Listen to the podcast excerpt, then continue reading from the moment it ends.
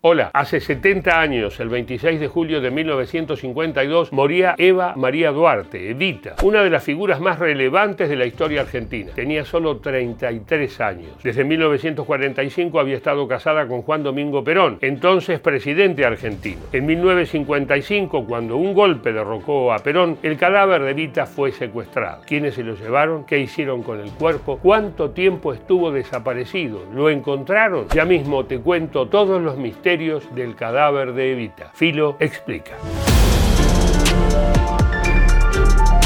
Durante su corta pero urgente vida, Eva Perón fue actriz, figura de radio y el cine, y también una de las figuras políticas más importantes del país. Presidió el Partido Peronista Femenino y la fundación con su nombre. Su muerte por cáncer el 26 de julio de 1952 fue una conmoción para todo el país. Su cuerpo fue velado durante 15 días en la Secretaría de Trabajo y Previsión. Después fue llevado al Congreso y finalmente a la CGT. De su funeral se cree que participaron más de 2 millones de personas. El dolor se enternece de solidaridad ante la estoica firmeza del general Perón, que a 16 días de su noche más triste encabeza el cortejo, como si avanzara ya hacia el encuentro de los ideales de vida para cumplirlos como el deber de un soldado. Pero la historia de Eva Perón no terminó con su temprana muerte, no. Evita fue embalsamada en un proceso que duró un año. Su cuerpo iba a estar expuesto en el llamado monumento al descamisado que estaba en construcción. Pero el 16 de septiembre de 1955, un golpe militar derrocó a Perón. Dos meses después, el cadáver de Eva fue secuestrado.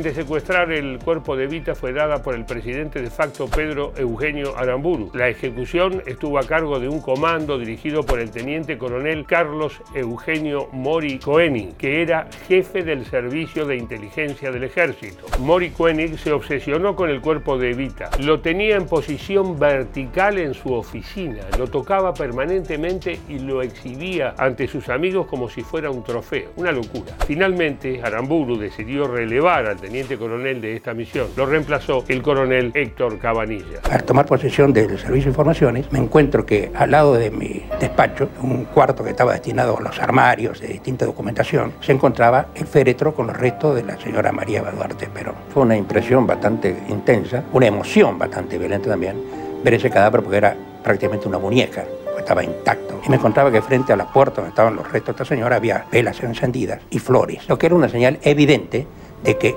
había gente que conocía perfectamente bien de que el cadáver estaba ahí. Y por el otro lado, personal propio del gobierno que tenían sus intenciones de hacer desaparecer el cadáver. Y de ahí surge entonces la necesidad que yo le impongo al teniente Cararamburo de sacar el cadáver del país. Cabanillas propuso un plan al que se llamó Operación Traslado. Consistía en un operativo secreto para que el cuerpo de Evita saliera de Argentina. El 23 de abril de 1957, el cadáver de Eva Perón fue llevado de manera clandestina a Génova, en Italia, y fue enterrado con nombre falso en el cementerio mayor de Milán. Lo que sabemos hoy es que en 1957 lo trasladan de manera secreta y que ahí es enterrado bajo otro nombre, el nombre María Maggi de Magistris, y que está en ese cementerio hasta 1971 cuando el cuerpo le es devuelto a Juan Domingo Perón. El secuestro y, y el secreto sobre dónde está ese cuerpo tiene que ser entendido como una campaña contra el peronismo, como un intento de disciplinamiento también contra un cuerpo y contra una mujer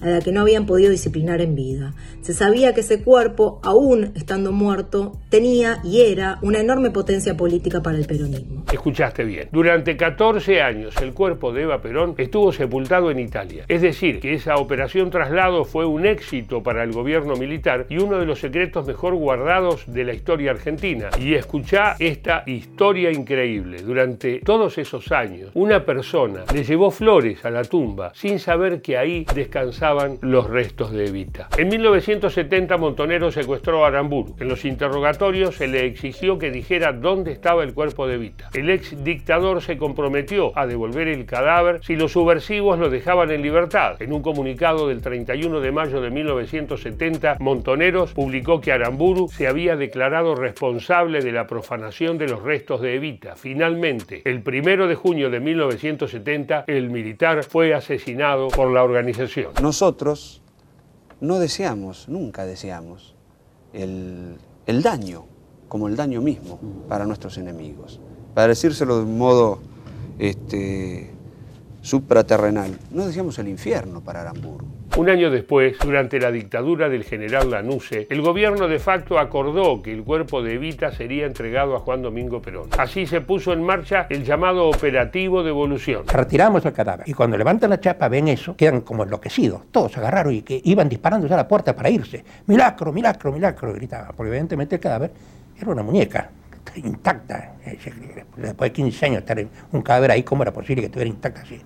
Se le explicó que era, estaba momificada, que no había ningún problema y repartimos unas cuantas liras a, la gente esta, con eso quedaron más o menos tranquilos. El 3 de septiembre de 1971, el cadáver de Eva fue entregado a Perón en su casa de Puerta de Hierro, Madrid. En ese momento se estableció que el cuerpo estaba intacto, pero tres años después, un nuevo informe reveló que los restos estaban muy deteriorados. Los daños en la cara eran varios. Quebradura de nariz por aplastamiento, afectando a los músculos nasales. Había roturas superficiales en la región también tenía una rotura en el pómulo derecho, también existían roturas muy importantes en la base del cuello que casi seccionaban la cabeza. Los pies estaban destruidos por la evidente posición vertical que había soportado el cuerpo y por los posibles malos tratos. Observé daños en la región glútea, donde existían incrustaciones calcáreas y de metales ferrosos corroídos por la humedad. En octubre de 1974, ya muerto Perón y con su última esposa, Isabelita, a cargo de la presidencia, la organización Montonero secuestró el cadáver de Aramburu para exigir que se repatriara el de Eva. Y así se hizo. El largo y misterioso recorrido del cuerpo de Eva Perón fue narrado con maestría en el cuento Esa mujer de Rodolfo Walsh, pero el viaje no había terminado. Con el golpe de Estado de 1976, una vez más, hubo dudas acerca de qué iba a pasar con los restos de Vita. El almirante Macera propuso tirarlos al mar. Finalmente, la dictadura accedió al pedido de las hermanas de Eva y el cadáver fue llevado al cementerio de Recoleta, donde todavía permanece. Ahora sí, fin del camino para Evita. Será difícil de comprender que a pesar de estar hoy aquí, soy del pueblo, jamás lo podré olvidar se cumplen 70 años de la muerte de Eva Perón. En las últimas décadas sus restos tuvieron la paz que no lograron entre 1952 y 1976, cuando sufrieron todo tipo de movimientos, intrigas, vejaciones. Por eso la historia del cuerpo de Evita sigue siendo una de las más fascinantes y también de las más terribles de la historia de nuestro país. Chao, hasta la próxima. ¿Te gustó el informe? Sigan escuchando nuestros informes de Filo Explica aquí en Spotify. Todas las semanas una nueva historia para vos. Seguinos.